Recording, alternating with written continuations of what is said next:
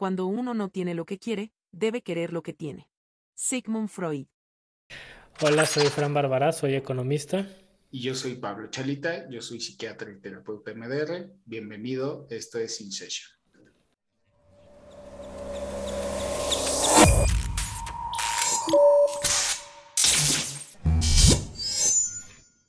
Todo género de vida, sin descansos alternativos, no es duradero. Ovidio. Hace poco justo escuchaba una entrevista con un, un güey que, que era portero de la América, con Moy Muñoz. Este, y es que ahora es comentarista de deportes. En Estados Unidos, ¿no? Ajá, en tu DN y así. Y entonces, este, justo le preguntaban, ¿no? Pues qué era la vida futbolista, ¿no? Pues iba en la mañana, entrenaba dos o tres horas, descansaba, iba en la tarde y entrenaba dos o tres horas y le decían, ay, que... Pues no, porque descansar es parte del entrenamiento. O sea, tengo que descansar porque si no, pues, pues, no aguantas, ¿no? Claro, claro.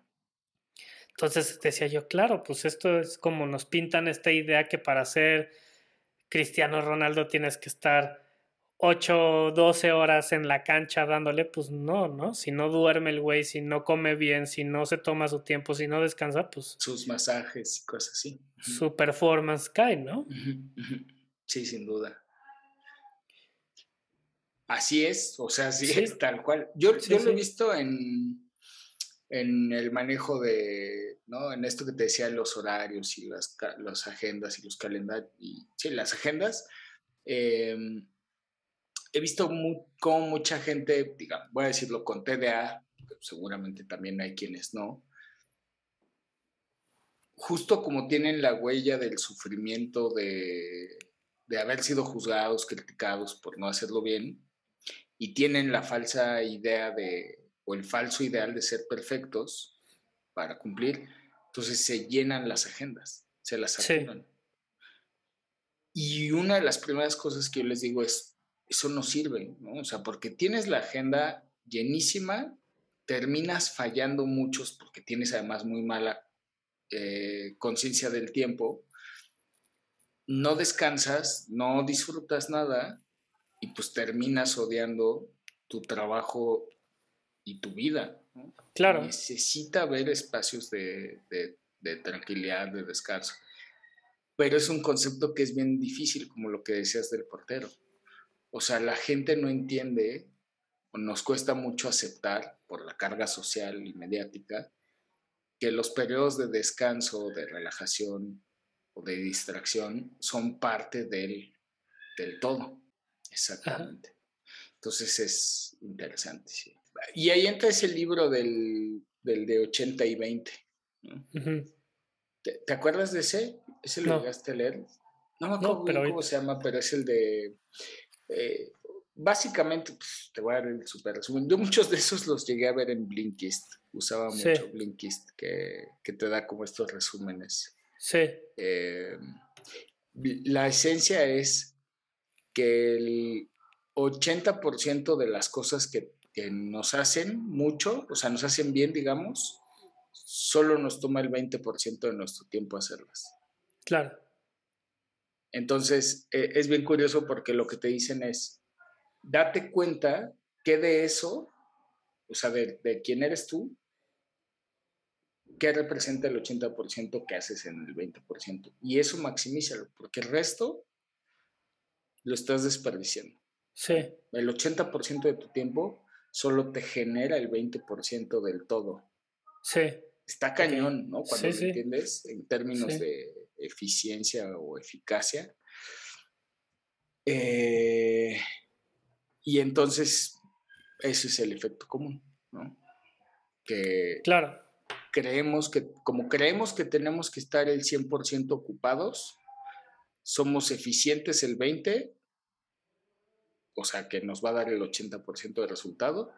Pero pues, como tenemos que estar ocupados, entonces sigo trabajando el resto del día y no me permito hacer otras cosas que me hacen bien.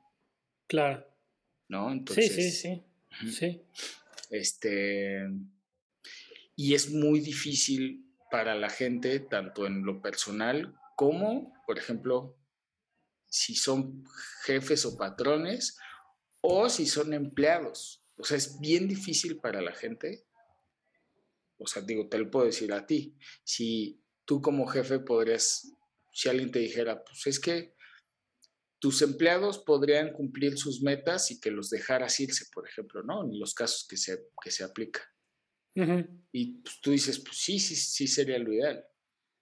El problema es que cuando tú sueltas a la gente a que haga eso, como las personas no tenemos estructura y disciplina, entonces no lo siguen. Exacto o sea, hacia los dos lados, tanto los jefes no lo pueden cumplir, sí. porque el empleado puede llegar y decir, ya cumplí con esto que hice, por ejemplo, hoy, llegué el lunes a trabajar, con lo que hice hoy van a estar los resultados de toda la semana, me voy a descansar, ¿se cuenta? Sí, sí, sí. Y el viernes me mandan mi siguiente proyecto y así me lo voy echando, ¿no? Sí. Este, bueno, cualquier cosa me hablan o lo que sea, ¿no? Sí, sí, sí. El jefe, naturalmente, como en el constructo normal es, ah, no, ya acabaste, pues ahora haz más, haz más. Entonces, ahí se pone ese trabajo que es el 80% que no sirve para nada y tal. Claro. Y al revés, ¿no? Sí. Eh, es complicado, pero cuando se logra eh, implementar, creo que, creo que sí muchas cosas cambian. A lo mejor y ahora con la pandemia y el que nos obligaron en muchas chambas se obligó a la gente a trabajar desde casa, a lo mejor ya tienen más estructura y disciplina en cuanto a eso, ¿no? No sé. Habrá quienes sí, pero pues habrá también quienes no, no lo lograron. Sí, sí, no. Sí. Apenas vi en, en, en, Twitter, seguro fue en Twitter, de un jefe que justo estaba poniendo eso, ¿no? Que en su chamba, después de la pandemia, decía, mis empleados pueden tener hasta un mes de vacaciones cada trimestre. Sí. Y entonces le empezaron a preguntar que cómo y tal. Decía, fácil, ¿no? O sea, yo cada trimestre le pongo a cada empleado con su puesto las metas que necesita conseguir. Claro. Si las consiguen los primeros dos meses, pues que descanse un mes hasta que se liberan las del siguiente trimestre. Sí. Wow, está interesante. Es interesante, es bien interesante, ¿no? Sí. Este. Sí. Y si le cargas la mano porque terminó antes, ¿no?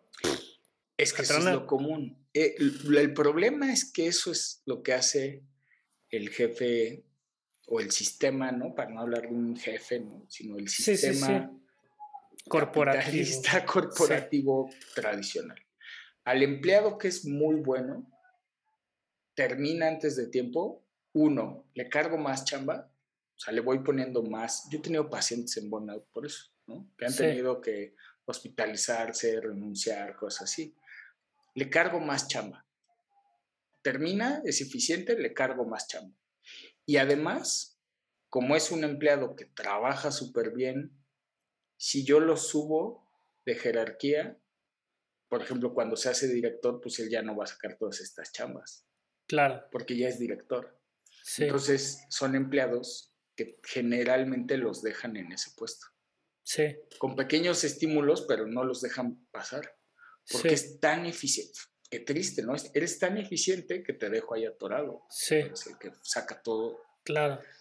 Entonces es y, como no sé si me voy a conseguir a alguien tan eficiente como tú para que me la juego, ¿no? Exacto. En vez de pensar, alguien tan eficiente como tú va a generar, ¿no? Cuando pongan más eficiencia.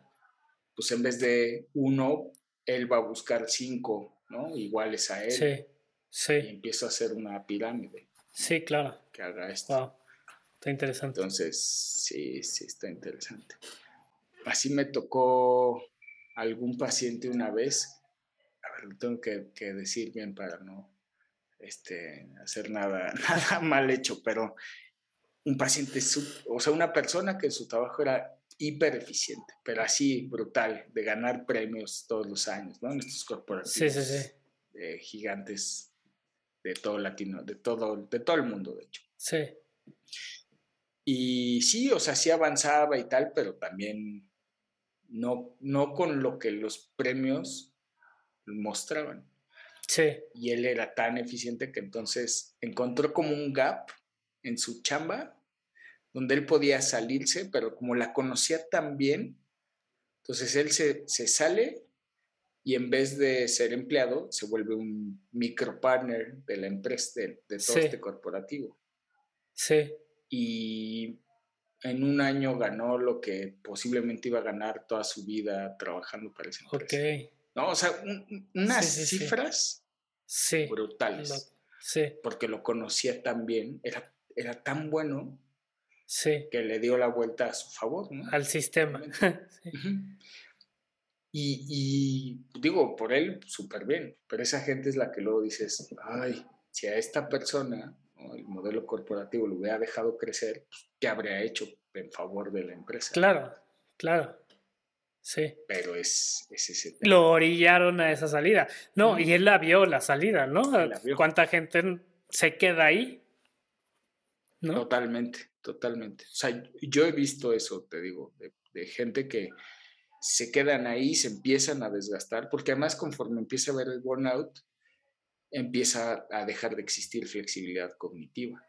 Sí. burnout es casi, casi el sinónimo de depresión, solo que tiene que ver con el ambiente, en este caso corporativo. ¿no?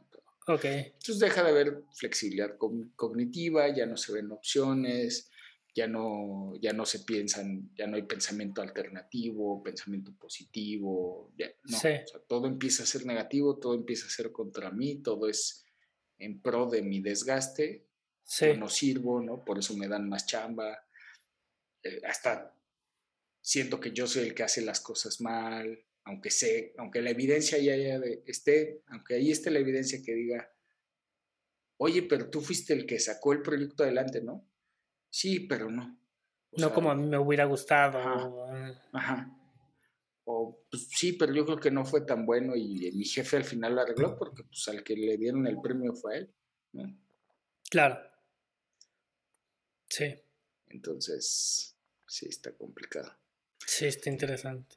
Pero ahí, más bien, ahí es cuando, si la gente hacemos conciencia de, esos periodos de descanso que se necesitan, pues, pues se pueden aplicar. El arte del descanso es una parte del arte de trabajar. John Steinbeck. Pues muchas gracias por acompañarnos en este capítulo. Esperamos que haya sido de tu agrado y nos vemos en el siguiente. Esperemos que les haya gustado otro episodio más de InSession.